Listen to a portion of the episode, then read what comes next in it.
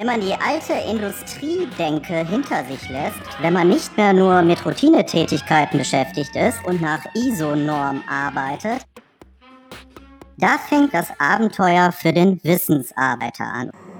Abenteuer digitale Die zweite Zukunft. Staffel mit Markus Klug. Frisch gebackene Führungskräfte, so Bernd Gerob, erhalten häufig keine richtige Führungsschule. Hallo zusammen, herzlich willkommen zur 14. Ausgabe von Abenteuer Digitale Zukunft. Hier Markus Klug am Mikrofon im Rahmen der zweiten Staffel.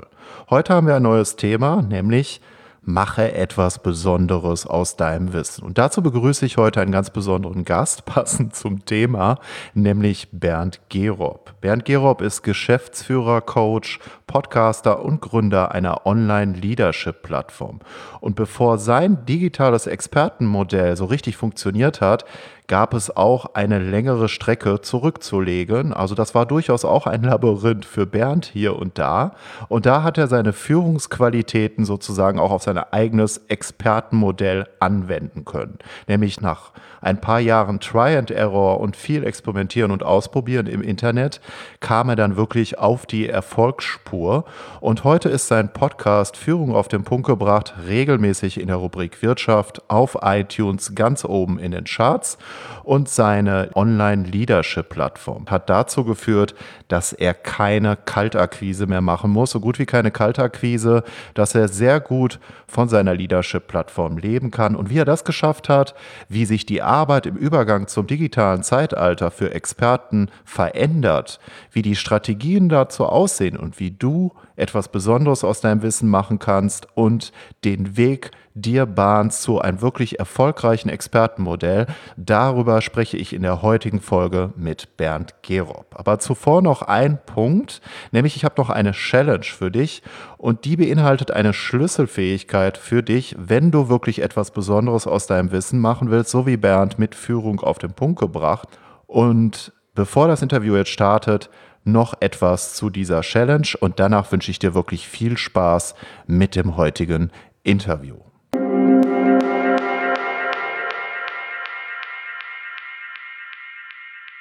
Diese Podcast-Serie ist wie ein Lernabenteuer konzipiert. Es gibt dazu ja auch den Abenteuer Digitale Zukunft Newsletter. Beides gehört zusammen. Und du findest beides auf meiner Website www.markusklug.de. Ich werde übrigens mit C geschrieben. Und heute im Rahmen des neuen Schwerpunkts Entdecke den Strategen in dir habe ich eine besondere Challenge für dich. Ja, dazu musst du einfach auf meine Website gehen www.markusklug.de slash challenge. Und da findest du eine 14-tägige Challenge zu dem Thema fokussierte Arbeiten in einer Welt voller Ablenkung, das Abenteuer Konzentration.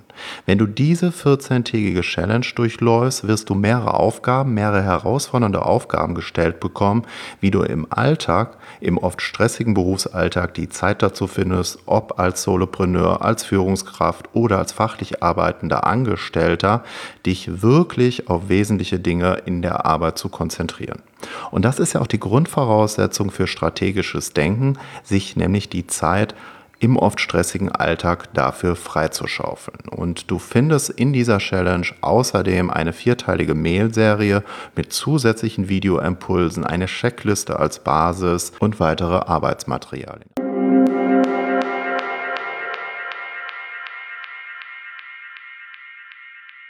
Bernd, in deinem Podcast Führung auf den Punkt gebracht hast du dich 2017 auch stark mit dem Thema Digitalisierung auseinandergesetzt.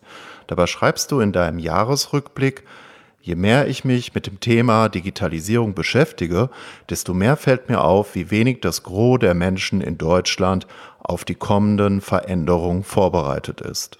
Wieso ist das deiner Meinung nach so? Warum glaubst du das? Ich bekomme das immer mehr mit, dass die meisten Menschen das irgendwie verdrängen, ist mein Eindruck. Das heißt, mich trifft das nicht. Äh, ja, ja, das wird alles schon nicht so schlimm. Vor allem unter dem Hinblick ja auch, dass es gerade hier in Deutschland unserer Wirtschaft momentan richtig gut geht. Es brummt überall, wird das unter den Teppich gepackt. Da wir es ja mit einem Großteil der Leute mit Angestellten zu tun haben, da ist nicht bei allen, aber bei vielen der Mindset, naja, wenn da wirklich sowas ist, der Staat, mein Unternehmen, die Politiker, die werden das dann schon richten. Ich selbst muss nichts tun. Und das halte ich für gefährlich. Also diese Einstellung, andere sind dafür zuständig und mich wird es nicht treffen, diese prinzipiell diese fehlende Selbstverantwortung des Einzelnen, äh, da sehe ich eine große Schwierigkeit drin. Ja. Worin bestehen denn für dich die Veränderungen im Wesentlichen? Also was würdest du sagen, kommt da auf uns zu? Gibt es da bestimmte Schwerpunkte, woran du die Veränderung festmachst? Wenn wir das richtig beobachten, können wir schon jetzt erkennen, dass immer mehr standardisierte Abläufe automatisiert werden. Immer mehr standardisierte Abläufe können hervorragend durch ja, Computer, durch Roboter äh, ersetzt werden oder durchgeführt werden. Und das trifft halt auch Bereiche, von denen wir heute noch gar nicht denken, dass das dort passen würde. Also es geht nicht nur um diese einfachen Tätigkeiten wie in der Produktion oder in der Logistik. Klar, alle denken, okay, das autonome Fahren, LKWs und so weiter, auch diese Geschichten jetzt Uber, das ist doch gar nicht das Problem. Das Problem ist, dass man nachher automatische Autos haben wird. Aber auch das, das können sich die Leute ja noch vorstellen. Was aber viel schwieriger werden wird, ist, dass es auch in ganz anderen Bereichen passieren wird, wie bei den Ärzten, Rechtsanwälten, Controller. Alles Bereiche, wo es standardisierte Vorgänge gibt, wo wir bisher noch halt eine Abteilung haben mit zehn Leuten und acht Leute machen standardisierte Vorgänge. All das lässt sich automatisieren und wird automatisiert werden über kurz oder lang. Das ist genau die Frage, wie schnell passiert das? Jetzt sind wir wieder vorne bei den Sachen, was denken die Menschen? Denken, ja, das passiert in 30 Jahren, aber doch nicht für mich. Und das, glaube ich, äh, ist nicht der Fall. Und speziell dann, wenn es unserer Wirtschaft mal wieder nicht so gut geht, was ja immer passiert. Wir sind da immer, das sind ja immer so Höhen und Tiefen dann wird extrem auf Effizienz geschaut und dann wird automatisiert. Und dann trifft es auch Ärzte, Rechtsanwälte, Controller und was weiß ich nicht alles, weil da dann ähm, nur noch die Spezialisten gebraucht werden. Also die Leute, die wirklich die Experten, die sich mit dem Einzelfall beschäftigen können, die kreativ sind, ähm, die Sachen machen, die nachher ein Roboter oder ein Computer nicht mehr machen kann. Äh, das ist die eine Geschichte, die ich da sehe. Es ist ja auch nachvollziehbar. Der Lars Vollmer hat das sehr schön in so einem Spruch gebracht. Verändern ist toll, verändert werden ist furchtbar. Das heißt, wenn ich passiv bin, wenn ich das, äh, ich will mich ja eigentlich nicht verändern und die, meine Einstellung ist, ja, das wird nicht so schlimm und andere sind zuständig und dann passiert was, dann ist das wirklich furchtbar für die Menschen. Das heißt, hier plädiere ich dafür, sich wirklich aktiv damit zu beschäftigen und zu sagen, es ist meine Selbstverantwortung, äh, eigenständig zu werden und mich darauf vorzubereiten. Und es ist ja auch nicht, äh, ich habe ja jetzt ein negatives Bild gemalt. Das positive Bild ist, es entstehen ja ganz neue Berufe und Tätigkeiten. Und das Interessante dabei ist, auch wieder für die einen ängstlich belastet, für die anderen ist es eine Riesenherausforderung, die Spaß macht es gibt gar keine Ausbildung dafür bisher. Das heißt, da ist es gefordert, dass ich ja mich selbst damit beschäftige, mir selbst Kenntnisse, Wissen und Können aneigne und auch ganz neue Sachen ausprobiere. Das ist ja auch spannend und ich kann da einiges reichen. Das heißt, ich plädiere dafür, dass es, dass man nicht einfach abwartet, ja, bis es kommt, weil man dann in dieser Verändern ist toll, verändert werden ist furchtbar, ich werde verändert, sondern aktiv in die Rolle des Verändern reingeht. Und das kann ich heute schon machen, dass ich, ich habe ja so viele Möglichkeiten, mir Wissen und Fähigkeiten anzueignen, die es vor 20, 30 Jahren noch gar nicht gab. Die ganzen Möglichkeiten, die wir über das Internet haben, an fast alles Wissen der Welt ranzukommen. Ich muss es nur aktiv tun mich mit Blogs, Podcasts, Videos, Selbstlernkursen, was weiß ich, es ist alles da. Da wären wir jetzt auch beim Expertentum angelangt. Wie siehst du denn die Veränderung der Rolle von Experten in der Zukunft? Du hast gerade schon von der Automobilindustrie gesprochen, du hast von den Ärzten gesprochen, da wo sich in Einzelfällen schon Veränderungen abzeichnen, was die Digitalisierung anbelangt. Wie siehst du das denn bei den Experten? Nehmen wir mal einen Coach oder Trainer als Beispiel. Wird da auch in Zukunft mehr automatisiert?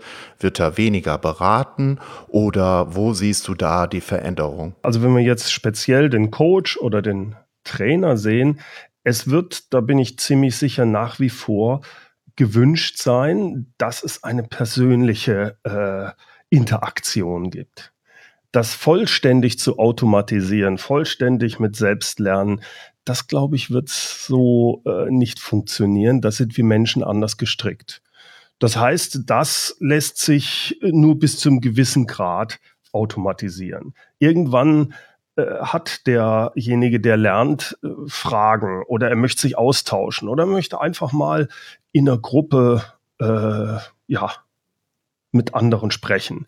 Das wird es nach wie vor geben. Nur dieses, was wir bisher ja auch haben, äh, nach wie vor auch in den, in den Schulen, äh, dass vorne jemand steht und die ganze Zeit anderthalb Stunden lang etwas erklärt und die anderen hören nur zu, das wird sich viel stärker verändern. Das wird runtergebrochen werden. Das heißt, es wird kurze Impulse geben, wo jemand vielleicht zehn Minuten, Viertelstunde was erzählt oder die Leute sich was erarbeiten über ähm, was Schriftliches, ein Video oder sonst was und dass man dann miteinander drüber spricht. Das, glaube ich, ist mehr die Tendenz. Das heißt aber, da wird die Rolle des Trainers oder des Coaches mehr in die Moderatoren oder auch Coaching-Rolle, aber weniger in die des, ich bin der Experte, ich erkläre dir jetzt jedes Mal immer in, wie in der Schule etwas. Das wird sich verändern. Wo siehst du denn die Vorteile der Automatisierung für Experten? Also wo ist Automatisierung vorteilhaft? Die Automatisierung ist immer dann vorteilhaft, wenn ich ja, bleiben wir bei dieser äh, Sache. Stell dir vor, du musst etwas immer wieder erklären. Jetzt bist du mal gut drauf, du bist mal schlecht drauf. Irgendwann wird das ja auch langweilig, wenn du immer das Gleiche erzählst. Weil du hast immer andere Leute, denen du was beibringst, aber du eigentlich, uh, du erzählst es jetzt zum hundertsten Mal. Das ist ja furchtbar. Wenn du da stattdessen dann einen Podcast aufnimmst, ein Video machst oder etwas, wo du diese Standardsachen, die du hast, auch wirklich auf den Punkt bringst. Einmal toll dir überlegst, wie bringe ich das rüber. Das aufnimmst und kannst dann quasi deinen Kunden oder den Leuten, die was von dir lernen wollen, das zur Verfügung stellen und danach dann individuell sagen, okay, wie, was bedeutet jetzt diese Theorie, dieses, die, die Sache, die ich in dem Video oder in dem Podcast dargestellt habe, wie kann man das jetzt auf deine spezielle Situation übertragen. Äh, und da dann ins Gespräch zu kommen, das ist dann wieder individuell. Das ist ja wieder was ganz Besonderes. Das ist jedes Mal anders. Und das macht dann auch wieder viel mehr Spaß, auch für den Trainer oder den Coach, als wenn der da steht und jetzt, oh, immer wieder das Gleiche erstmal erzählen muss. Das macht dann aber auch das Besondere an diesem Angebot aus. Einerseits die Automatisierung für den Kunden, dass zum Beispiel mehr Termine bei Webinaren zur Verfügung stehen, derartige Dinge. Auf der anderen Seite hast du ja auch schon angedeutet, dass das Coaching oder Gruppencoaching in der Zukunft noch eine stärkere Rolle spielen wird als heute. Wie siehst du das denn? Sehe ich auch so. Das wird nicht nur nicht wegfallen, sondern das wird sogar bewusst stärker äh, gefordert sein, weil ich sage, okay, die Standardsachen, die brauche ich nicht, äh, die kann ich mir anderweitig. Aber ich habe hier ein spezielles Problem. Ich habe hier eine Frage und da komme ich nicht weiter. Hier, ich habe mir jetzt verschiedene Videos oder sonst wie angeschaut. Ich, hier brauche ich den Austausch.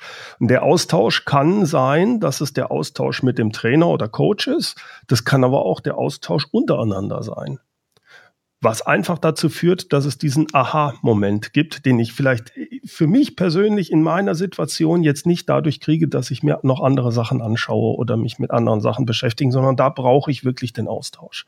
Das heißt, diese Kombination aus Videos, Podcasts, sonstigen Sachen, wo ich mir Wissen selbst aneigne ohne andere Leute, und die Kombination mit dem Austausch mit einem Trainer, mit einem Coach oder mit anderen. Ich glaube, das ist die Zukunft. Jetzt ist es ja so in Deutschland, das hatten wir gerade auch schon einmal kurz das Thema, dass Selbstständigkeit noch häufig traditionell betrachtet wird und zum Beispiel der Experte wird ja nicht als Unternehmer gesehen. Also man spricht ihm im Grunde genommen auch ein eigenes Entrepreneurial Design ab. Auch wenn man sich die Politik anschaut, etwa bei der letzten Bundestagswahl, hat man stark sehen können bei den einzelnen Parteien, dass die Verhältnisse in Deutschland meistens noch auf Angestellten-Dasein oder auf ein traditionelles Verhältnis von Selbstständigkeit bezogen sind. Wie siehst du das denn? Da hast du absolut recht, so ist das momentan noch. Das ist auch fatal und es ist meiner Ansicht nach extrem hier in Deutschland. In anderen Ländern ist das anders. Er hängt natürlich auch damit zusammen, dass wir in der Vergangenheit damit hervorragend gelaufen sind. Und auch momentan, das ist das, was ich anfangs sagte, läuft es ja noch super. Das ist ja genau die Gefahr. Wenn du also heute, die, die, die meisten Glaubenssätze der Menschen sind ja, also Selbstständigkeit, egal ob als Solopreneur oder als Unternehmer jetzt mit Mitarbeitern, oh, oh, tu das nicht, das ist sehr risikobehaftet. Geh besser in die Angestellten-Tätigkeit. Das ist viel sicherer, was natürlich meiner Ansicht nach langfristig gesehen vollkommener Quatsch ist. Es ist genau umgekehrt.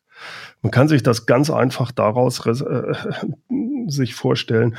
Okay, früher war das so. Dann warst du beim großen Daimler oder bei VW und da warst du sicher. Da hast du, da ist nichts passiert die nächsten 40, 50 Jahre, wenn du das nicht willst. Da hast du deinen sicheren Job gehabt.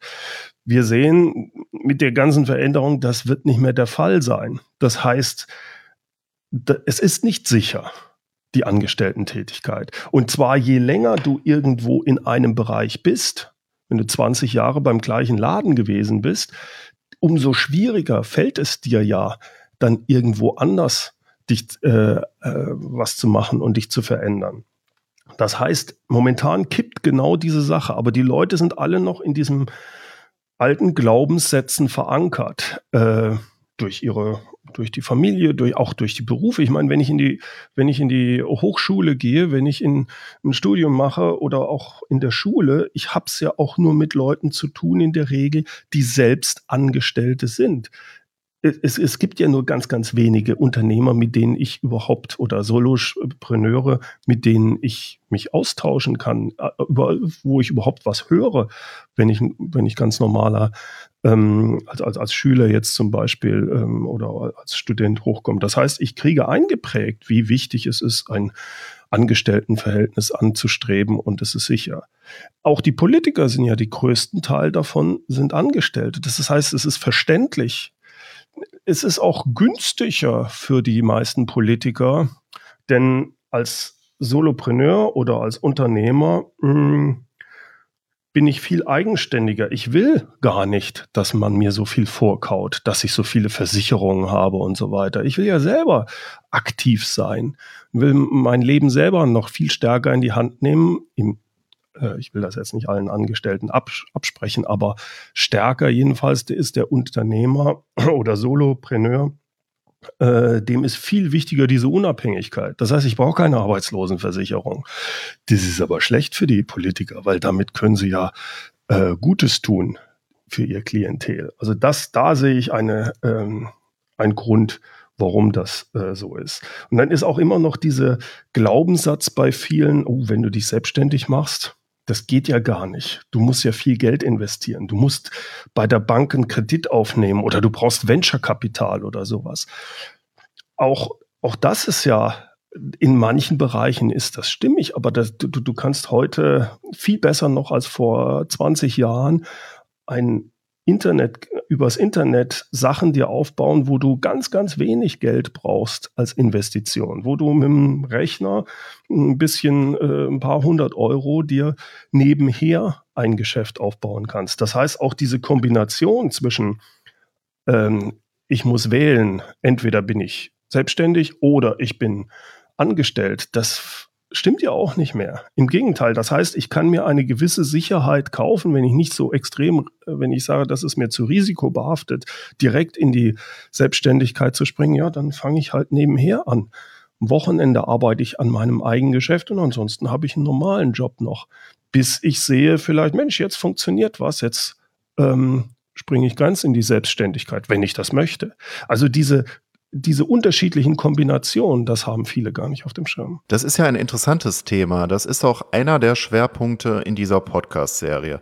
Was würdest du denn empfehlen, wenn jemand sich spezialisiert hat?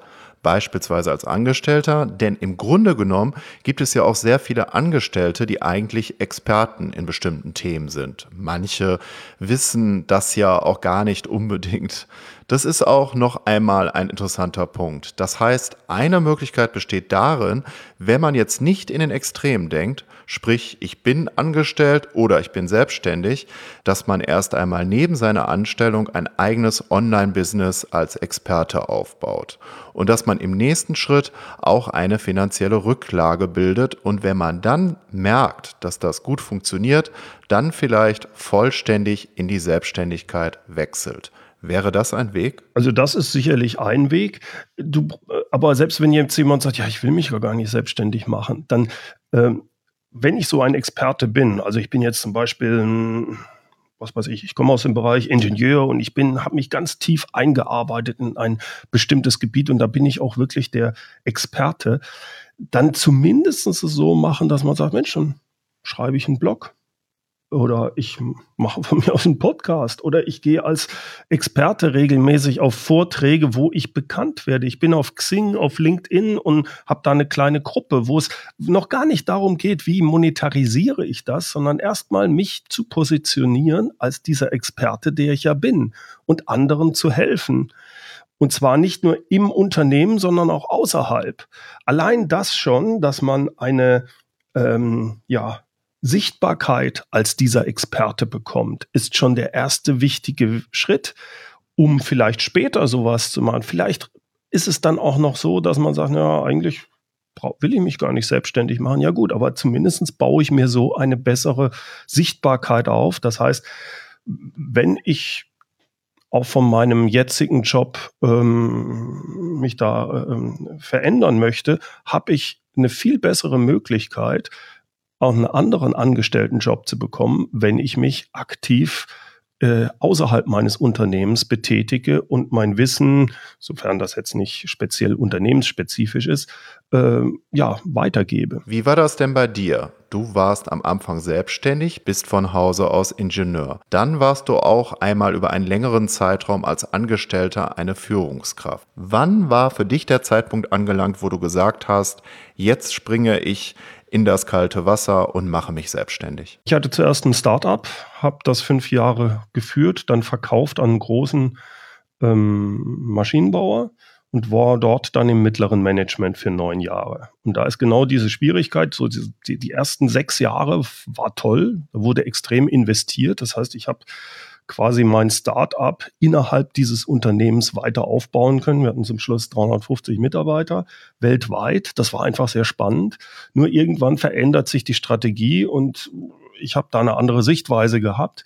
Und das war für mich dann der Punkt, wo ich gesagt habe, gerade weil ich schon mal selbstständig war, ähm, in dieser Sandwich-Position habe ich keine Lust ich kann dem, ich äh, will mir nichts sagen lassen. Also dieses Motiv Unabhängigkeit war sehr wichtig für mich und deswegen hatte ich dann irgendwann entschieden, so jetzt gehe ich raus. Jetzt äh, habe ich auch im, im Guten getrennt, war 2009 und habe mich dann als ähm, Führungstrainer selbstständig gemacht. Aber genau deswegen habe ich es vorhin gesagt, ich habe damals den Fehler gemacht, dass ich, ex das war natürlich ein sehr großes Unternehmen, ich habe sehr stark im Unternehmen mein Netzwerk gehabt und war dann überhaupt, hatte keine Sichtbarkeit, als ich mich selbstständig gemacht habe. Keiner kannte mich außerhalb äh, vielleicht meines Netzwerks, was ich aber hauptsächlich im Unternehmen hatte oder mit einigen wenigen Kunden. Ich hätte viel früher schon, selbst wenn ich das nicht machen wollte, ja, mich auch außerhalb des Unternehmens engagieren können. Das hatte ich nicht gemacht. Das hat erstmal dann zwei, drei Jahre gebraucht, bis ich mir überhaupt eine gewisse Sichtbarkeit erarbeiten konnte. Wir kommen gleich auch noch einmal auf das Thema zu sprechen, wie sich das dann bei dir entwickelt hat. Ich möchte aber heute das Pferd von hinten nach vorne aufsatteln. Und zwar hast du ja erst vor kurzem einen Jahresrückblick zu 2017 verfasst und dazu auch eine extra Episode von Führung auf den Punkt gebracht produziert. Und da hast du auch gesagt, dass es in Zukunft einige neue Schwerpunkte bei dir geben wird. Und ein Schwerpunkt davon wird sein, dass du auch in englischer Sprache einen Podcast anbieten wirst und du möchtest tatsächlich auch wieder ein Team als Selbstständiger aufbauen. Wieso diese beiden Ziele? Also das rührt daher, dass ich eigentlich schon von Anfang an, als ich mich selbstständig gemacht habe, immer den, den, diese Internationalität haben wollte. Das rührt daher, dass ich halt äh, bei dem meinem vorherigen, beim Startup wie auch in der Firma sehr stark international tätig war. Ich habe überall, wir haben Firmen gekauft. Ich war sehr in, im Internationalen tätig. Das heißt, das hat mir auch immer Spaß gemacht. Das ist ein Reiz, was es für mich hatte. Nun hatte ich äh, das schon von Anfang an dann auch so gemacht, dass ich mich, dass ich zum Beispiel einen englischen und einen deutschen Blog hatte. Aber das hat alles nicht so richtig funktioniert am Anfang bei mir. Und ich habe mich verzettelt, kann man sagen. Erst als ich dann gesagt habe, so jetzt fokussierst du nur auf den deutschen Markt, damals noch mit Podcasten, das war für mich 2013 der Gamechanger, was dann eine Sichtbarkeit, mehr Bekanntheit für mich gebracht hat. Und so, dass ich dann keine Kalterquise oder solche Sachen mehr machen musste. Äh, das heißt, ich habe mich dann zwar fokussiert, auch speziell auf den deutschsprachigen Raum, aber ähm, jetzt wird so langsam die Zeit, wo ich sage, so jetzt läuft das gut, jetzt mache ich diesen Sprung in das Englischsprachige. Und jetzt kommt noch die zweite Sache, das jetzt mit den Mitarbeitern oder im Team. Bei meiner ersten Selbstständigkeit, dann hatten wir Venture-Kapital drin. Wir hatten sehr schnell auf 20 Mitarbeiter aufgebaut, waren aber nicht profitabel, wie das bei vielen Startups am Beginn ist. Damit habe ich große Probleme gehabt, weil das ein unheimlicher Druck war. Diesen Druck wollte ich bei meiner zweiten Selbstständigkeit nicht mehr haben. Ich wollte unbedingt unabhängig sein. Ich habe mir vorgenommen, ich muss nicht wachsen des Wachsens wegen, sondern es muss immer hochprofitabel sein, das Wachsen. Und wenn ich es nicht hinkriege, so schnell zu wachsen, dass ich direkt Mitarbeiter habe, die sich tragen, dann warte ich damit. Und das ist eigentlich der Punkt, wo ich jetzt bin. Jetzt bin ich gut profitabel. Jetzt habe ich auch die Möglichkeit, Mitarbeiter einzustellen. Und ich weiß, ich habe genügend Sicherheit, dass ich die auch bezahlen kann, selbst wenn jetzt zum Beispiel dieses englische Geschäft, wo ich einen Mitarbeiter dann für einstellen würde, selbst wenn das jetzt nicht so läuft, ähm, mein bestehendes Geschäft ist so profitabel und hat so einen guten Cashflow, dass ich diese Sachen daraus finanzieren kann. Du hast gerade auch einen anderen wichtigen Hinweis gebracht, nämlich dieses Think Big. Das ist ja so eine Denke, dass man möglichst schnell wachsen sollte und da vielleicht entgegengesetzt, dass man heute, wenn man online als Experte etwas aufbauen will, dass man sich dafür doch etwas mehr Zeit nimmt, bevor man beispielsweise Mitarbeiter einstellt. Das war so ein bisschen das, was ich daraus für die Hörer und Hörerinnen dieser Podcast-Serie mitgenommen habe.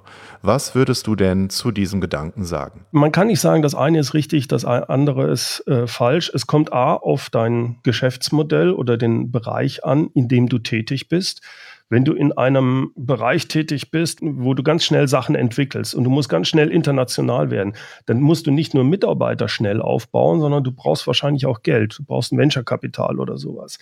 Das ist in der Regel für mich als oder für, für, für Leute wie mich, die jetzt als Trainer oder so unterwegs sind, nicht unbedingt nötig. Ich kann auch kleiner wachsen. Es gibt Ausnahmen, die das anders machen. Jemand wie der, der Kräuter zum Beispiel, der zieht das Ding ganz anders hoch. Aber ich glaube, dass genügend Platz ist auch für andere, die in der Nische sind und sagen, nö, so schnell wachsen brauche ich gar nicht. Das ist mir A zu stressig, B zu risikobehaftet ich mache das anders. Das andere Thema ist für mich die Fokusbildung. Dazu hast du auch etwas in deinem Jahresrückblick geschrieben. Denn die Fokusbildung war für dich 2017 auch nochmal ein wichtiger Schritt. Fokus im Sinne von weniger Ablenkung oder was für eine Art von Fokus? Also es gibt zwei Sachen. Das eine, da glaube ich, dass ich bis zum gewissen Grad das in der letzten Zeit schon recht gut für mich umgesetzt habe, dass man also sagt, ich lasse mich nicht ständig von Facebook oder solchen Sachen ablenken. Da muss jeder seinen Weg finden. Ich halte es für extrem wichtig, dass man zum Beispiel alle automatischen Benachrichtigungen ausschaltet, solche Geschichten. Dass ich also wirklich, wenn ich mich hinsetze, habe mir was vorgenommen und dann kann ich wirklich eine Stunde an einer Sache arbeiten, ohne dass Telefon klingelt, ohne dass irgendeine Vibration kommt oder irgend sowas, so dass ich daran arbeiten kann. Das meinte ich, das ist ganz wichtig, dass man da sein eigene Weg findet, mit diesen ganzen Ablenkungen umzugehen. Bei dem Fokus ging es mir mehr darum, dass ich in den letzten zwei, drei Jahren sehr viel verschiedene Geschäftsmodelle ausprobiert habe oder Angebote an meine Kunden gemacht habe, beispielsweise Barcamps, Masterminds, äh, Workshops, eins äh, zu eins Coachings und und und. Und ich habe aber auch ein großes Produkt, das nennt sich die Online Leadership Plattform. Und ich habe halt gemerkt, äh, okay, diese Online Leadership Plattform, die funktioniert, die kann ich auch skalieren. Skalieren heißt, ob ich da jetzt 200 Leute drin habe oder 1000 Leute, ist von meinem eigenen Aufwand her nur minimal unterschiedlich, weil ich sehr viel eins zu mehreren habe oder es voll automatisiert ist mit Videos etc. Also habe ich gesagt, okay, ich will mich nicht verzetteln. Ich habe verschiedene Sachen ausprobiert, also verschiedene Geschäftsmodelle oder Produkte und habe dann gesehen, das funktioniert am besten äh, und das lässt sich skalieren. Also habe ich die anderen runtergefahren. Das heißt, wenn mich äh, Kunden angesprochen haben, ob ich nicht für sie nochmal so ein Barcamp machen könnte oder so einen Führungsworkshop, einen einmaligen oder ein Coaching machen, die habe ich zum größten Teil abgelehnt und habe mich dann auf das Vermarkten und die Weiterentwicklung der Online-Leadership-Plattform konzentriert. Und das hat absolut Früchte getragen. Das meinte ich mit Fokus. Kommen wir jetzt noch einmal auf die Online-Leadership-Plattform zu sprechen. Erste Frage dazu für die Hörer und Hörerinnen. Wie funktioniert das eigentlich technisch, so eine Online-Leadership-Plattform? Nutzt du dafür WordPress und diverse Plugins oder wie ist die aufgebaut? Genau, also ich habe ein WordPress installiert, dort dann ein entsprechendes Theme. Bei mir ist das Optimized Press. Habe eine Verbindung zu Digimember und Digistore so dass ich damit eine Membership-Seite aufbauen konnte, die Bezahlfunktionen über Digistore laufen und ähm, verwende eine Webinar-Software, verwende ein E-Mail-Automationssystem. Also bei mir ist das jetzt für die äh, internen Sachen ist das Aweber, sodass die Teilnehmer wöchentlich von mir eine Information über E-Mail bekommen, also wöchentliche Impulse erhalten. Einmal pro Monat gibt es ein Webinar und alle zwei Monate treffen wir uns zu Präsenztreffen. Die Leute können mir E-Mails schicken, die Teilnehmer, wenn sie Fragen haben. Bei Bedarf gibt es auch ein 1 zu 1 Skype-Coaching. Also das ist alles innerhalb dieser zwölfmonatigen ähm, Abos äh, enthalten. Wie hat sich das bei dir entwickelt? Das ist ja schon komplexer. Hast du erst einmal unterschiedliche Dinge im Vorfeld zu deiner Plattform ausprobiert oder wie hat sich der Weg dorthin gestaltet? Ich habe mich damals, das war also vor 2013, viel mit dem amerikanischen Markt beschäftigt, hatte dann auch YouTube-Videos gemacht, Blog, Newsletter und alles. Das hat alles mehr oder weniger funktioniert. 2013 bin ich dann aufs Podcasten gestoßen worden. Das war für mich so der Gamechanger, wo ich gemerkt habe, ah, es funktioniert. Jetzt rufen mich Leute an und wollen einen Workshop oder einen Speaking-Gig oder sowas haben. Und dann, da ich mich sehr viel mit dem amerikanischen Markt beschäftigt hat, habe ich gemerkt, Mensch, die machen das noch ganz anders. Die digitalisieren das, automatisieren ihr Business wirklich. Die nutzen das nicht nur fürs Marketing, sondern äh, damit automatisieren die auch wirklich ihre Tätigkeiten. Und das war dann der Punkt, wo ich gesagt habe, das probiere ich jetzt mal mit einer Beta-Gruppe aus. Das heißt, ich habe so etwas mehr als 20 Leute für die erste Leadership-Plattform, wo ich den Leuten gesagt habe, pass auf, ich innerhalb von sieben Modulen, so 35 Videos, führe ich euch in drei Monaten durch die Grundlagen der Mitarbeiterführung und danach gibt's weitere Impulse, aber ich baue das auf, während äh, Deswegen ist eine Beta-Gruppe. Ihr könnt mir jederzeit Rückmeldungen geben, sagt mir, was ist gut gelaufen, was nicht, was wollt ihr zusätzlich haben. Da, damals hatte ich dann auch mit Webinaren verschiedenes ausprobiert. Manches hat funktioniert, manches war nicht so gut. Also das kann ich jedem empfehlen, der sowas macht. Bau als erstes eine Beta-Gruppe auf, denn da hast du die große Chance, dass du ein richtig gutes Feedback bekommst und die Leute, also ich hatte zum Beispiel gesagt, gut, ich habe die Videos nicht alle vorher fertig. Ich habe erstmal gesagt, gut, ein Modul hatte ich fertig, so ein paar Videos, damit die Leute sehen, was es überhaupt geht. Aber die meisten waren gar nicht fertig. Die hatte ich gar nicht mal gedreht. Ich hatte eine grobe Überblick, was es sein wird, aber mehr hatte ich nicht. Das heißt, ich wollte erstmal wissen, kriege ich überhaupt 20 Leute rein? Die habe ich reingekriegt und dann habe ich, weil die ja auch nicht alles direkt haben müssen, sondern die habe ich quasi jede Woche durch diese Module geführt. Ich erzähle das deswegen, weil ich hatte mich vollkommen übernommen es war äh, viel zu viel, so schnell konnte ich die Videos gar nicht dann drehen und habe irgendwann, ich hatte eine Mastermind-Gruppe, die hatten mir dann gesagt, Bernd, sag's den Leuten doch einfach. Und das habe ich mich, am Anfang nicht getraut, weil ich dachte, Mensch, jetzt werden die stinkig auf mich. Ganz im Gegenteil. Ich habe gesagt, ja, Bernd, lass dir Zeit. Äh, wenn wir das nicht jede Woche, sondern alle zwei Wochen jetzt äh, neue Sachen, das reicht, das ist gar keine Sache. Das heißt dann für diese Beta-Gruppe, dass du denen ein besonderes Angebot gemacht hast, oder? Ja, also da ist es zum Beispiel so, ich weiß jetzt nicht mehr genau, also momentan kostet das äh, 1000 Euro im Jahr und die haben es dann für 500 Euro oder sowas bekommen. Aber es war deutlich niedriger als das, wie es dann nachher für die Leute ist. Aber äh, das hängt natürlich auch damit zusammen, dass das Produkt ja noch entwickelt wird und dass die deswegen auch mit Recht einen Spezialpreis bekommen. Und da es ein Abo ist, dass die Leute können das dann äh, alle zwölf Monate verlängert sich das. Wenn die das nicht wollen, können sie natürlich kündigen. Aber die bleiben auf diesem Preis. Das heißt, ich habe auch jetzt noch nach vier Jahren Leute von damals, die jetzt noch mit dabei sind, weil ja halt immer neue äh, Informationen und neue Sachen und die Präsenztreffen sind halt auch noch immer mit dabei, die sagen, ne, das finde ich gut. Ähm, und die sind aber immer auf diesem niedrigen Preis noch, weil sie damals halt mir auch die Möglichkeit gegeben haben, das erst zu entwickeln. Lädst du dir dann auch Experten ein, die dann als Experten auch in Videos auftauchen oder in Webinaren?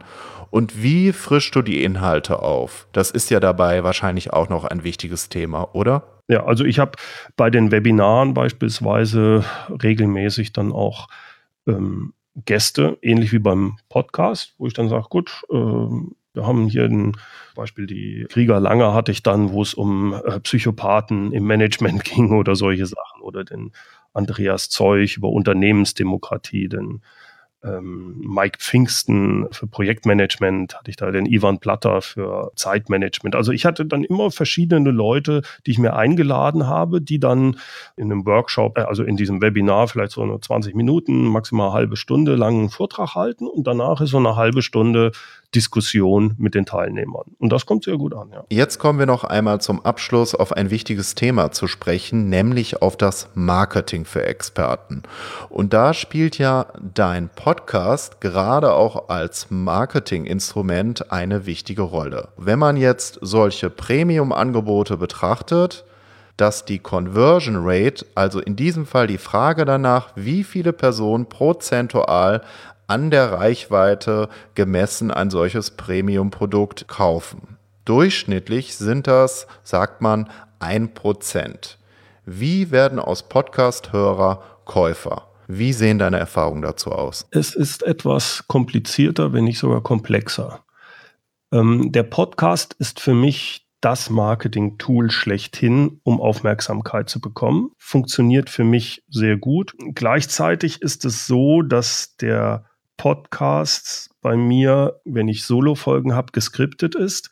Das heißt, ich habe direkt auch einen sehr langen Blogartikel. Dieser Blogartikel, diese Blogartikel haben dazu geführt, dass ich SEO-mäßig auch gut gefunden werde unter bestimmten Stichworten. Ich sage das deswegen, weil ich baue Vertrauen auf durch das Marketing mit dem Podcast. Ich baue Vertrauen auf durch den Blog. Aber entscheidend ist, dass ich die Teilnehmer, die sich wirklich für dann Sachen interessieren, wie die Leadership-Plattform, dass ich die in meine E-Mail-Liste bekomme. Weil nur über die E-Mail-Liste kriege ich wirklich eine vernünftige Conversion hin. Das heißt, das Ziel, langfristige Ziel ist Vertrauen aufbauen und es dann hinzukriegen, dass die Teilnehmer in meine E-Mail-Liste kommen, wo ich sie dann, da kriegen sie weitere Inhalte, aber ich habe dann halt auch die Möglichkeit, wenn ich die Leadership-Plattform öffne, weil die ist nicht immer geöffnet, sondern ich öffne die dreimal im Jahr für eine Woche, wo neue Teilnehmer rein können, dass ich da dann den Leuten Bescheid geben kann, jetzt ist die Leadership-Plattform geöffnet, wenn ihr reinkommen wollt, äh, das und das gibt es und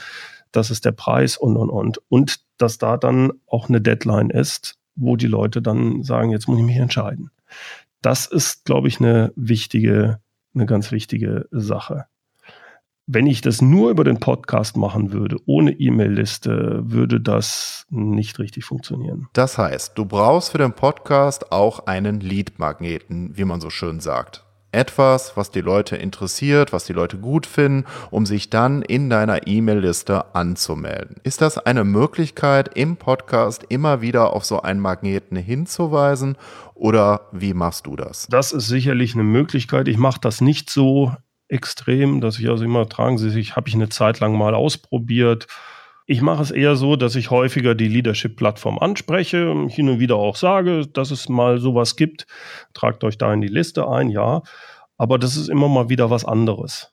Also immer den gleichen Lead-Magneten zu machen, halte ich nicht für günstig. Das heißt, es gibt da mal ein kostenfreies E-Book, dann könnte es mal ein Webinar geben. Und äh, sobald die Leute halt auf meiner Seite sind selbst, selbst wenn ich es nicht im Podcast sage, dadurch, dass ich halt auch viele Leute über äh, Google auf die Seite bekomme, tragen sich Leute auch in dem Newsletter ein. Das ist eigentlich die Mehrzahl der Leute. Das wäre also dann das Wichtige dabei, dass man nicht nur den Podcast da reinstellt, sondern dass man auch einen Blogbeitrag daraus macht, etwa mit einer Frage als Titel, um über Google auch von außenstehenden Personen besser gefunden zu werden, die zu bestimmten Problemen Lösungsansätze im Netz suchen. Das ist zumindest meine Erfahrung hierbei, ja. Jetzt gibt es andere Leute, die machen das sehr stark mit Werbung, gerade momentan auch mit Facebook-Werbung. Also Facebook-Werbung nicht für ein Produkt, sondern die Facebook-Werbung mit etwas, damit die Leute in die Liste kommen. Das weiß ich von anderen, dass das auch sehr gut funktionieren kann. Ich bin da mehr fokussiert auf dem langfristig, dass die Leute über meinen Bekanntheitsgrad draufkommen, als dass ich jetzt äh, das über Werbung machen würde. Aber Werbung ist sicherlich auch eine Möglichkeit, entsprechend Traffic zu generieren. Das Entscheidende ist, dass die Leute, dass die richtigen Leute, so muss ich sagen, sich in die Liste eintragen. Wie gehst du denn mit deiner Liste um? Man kann ja auch sagen, es geht um Qualität. Also es geht auch darum, dass die richtigen Leute in einer Liste sind, die sich auch wirklich für das interessieren, was du anbietest und da könnte man ja jetzt auch einen radikaleren Ansatz fahren. Zum Beispiel, indem man regelmäßig Umfragen macht und auf Interaktion setzt. Und wenn die Leute dann über längere Zeit, über einen längeren Zeitraum sich an diesen Aktionen nicht beteiligen, dann fliegen die nach einer gewissen Zeit aus der Liste raus. Das mache ich zum Beispiel jetzt auch in meinen neuen Newsletter so. Mache ich auch so. Wenn ich merke, zum Beispiel, dass Leute lange in der Liste sind und das Ding überhaupt nicht mehr geöffnet wird, äh, kriegen die auch eine entsprechende E-Mail, ob das noch interessant für sie ist. Und wenn dann nichts passiert, dann schmeiße ich die auch raus aus der Liste, weil ich will ja die Leute nicht nerven. Kann ja sein, dass die sich irgendwann eingetragen haben, fanden das vielleicht auch mal zwei, drei Monate interessant und dann hat's, äh, haben sie andere Interessen. Und dann äh, lande ich bei denen automatisch im Spamfilter. Das wäre blöd. Das ist auch schlecht für die eigene Reputation, nicht nur von der Person, sondern auch von der E-Mail-Liste. Deswegen ist es sogar wichtig, diese Reinigung der Liste regelmäßig zu machen. Denn wie du schon sagtest, es kommt nicht darauf an, wie groß deine Liste ist, sondern wie gut targetiert und wie gut sie konvertiert nachher. Konvertieren in dem Sinne heißt jetzt nicht nur, was ich verkauft kriege, sondern es kann auch sein, ey, der öffnet jedes Mal. Das heißt, es ist interessant für den. Super, dann mache ich was richtig. Und für die Leute, die das nicht mehr öffnen, bin ich nicht interessant. Und dann sollte ich da auch entsprechend aktiv werden und ihn nicht weiter nerven. Und bei deiner Online-Leadership-Plattform machst du dreimal pro Jahr das Verkaufsfenster auf. Und da sagst du dann, ich mache das eine Woche lang und dann gibt es auch viel mehr Mails in der Woche. Oder wie sieht da deine zeitliche Beschränkung aus? Es gibt einen, den ich sehr empfehlen kann, ein Buch Launch von Jeff Walker und angelehnt an dessen Sachen äh, mache ich das. Das heißt, noch bevor die Card open ist, also bevor der eigentliche Verkauf beginnt, ist eine Woche vorher gebe ich an meine Liste äh, die Möglichkeit, sich drei Videos anzuschauen. Zwei Videos davon sind reiner Inhalt hinsichtlich Führung. Sehr gut gemacht, wird mir zumindest so wiedergespiegelt, weil ich da entsprechend sehr viele Rückmeldungen bekomme. Die sind auch recht lange. Zehn Minuten, Viertelstunde lang, eigentlich schon fast zu lang. Aber dadurch, dass da äh, extrem viel guter Inhalt drin ist, wird es von den Leuten auch sehr gerne angeschaut. Und im dritten Video gibt's auch wiederum viel Inhalt, aber da weiß ich dann langsam immer mehr drauf rein. Wenn ihr jetzt mehr wissen wollt, wenn ihr wirklich euch mit Führung beschäftigt, ich habe jetzt die Leadership-Plattform geöffnet und dann erzähle ich ein bisschen was über die Leadership-Plattform und danach kriegen die ähm, mal in der Liste jeden Tag oder alle zwei Tage äh, eine E-Mail, wo ich nochmal Informationen rund um die Leadership-Plattform gehe oder über das Thema Führung. Und am letzten Tag gibt's dann äh, wirklich so eine ja, sagen wir mal, härtere E-Mail, wo es einfach sagt, so jetzt oder nie quasi, ne?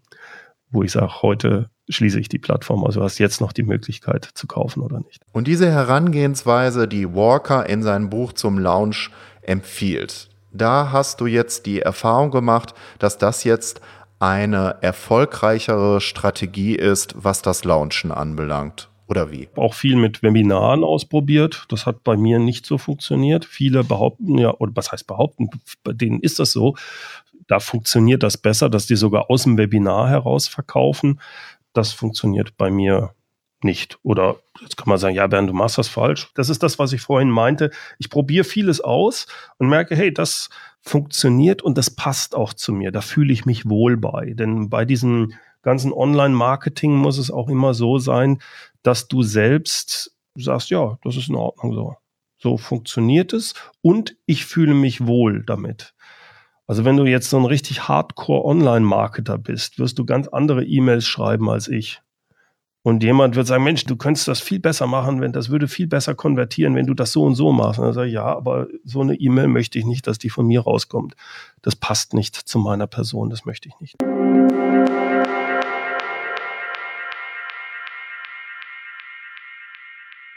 So, damit wären wir auch schon wieder am Ende von Abenteuer Digitale Zukunft angelangt. Hier Markus Klug am Mikrofon.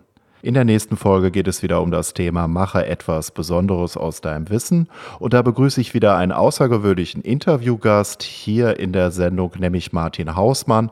Martin Hausmann ist Illustrator und hat eine eigene Visualisierungstechnik erfunden und begleitet Organisationen im Wandel dabei, bei der Gestaltung ihrer Zukunft, ihrer Arbeit, ihrer Zukunftsvision und wie der Weg dorthin ausgesehen hat, das erfährst du in der nächsten Folge, wenn du wieder dabei bist, am Montag, den 28. Mai. Dein Markus Klug. Wie sieht die neue Kunst des Arbeitens aus? Wie wirst du zum smarten Experten? Bleibe am Ball, es bleibt spannend und höre die nächsten Folgen von Abenteuer digitale Die Zukunft. zweite Staffel mit Markus Klug.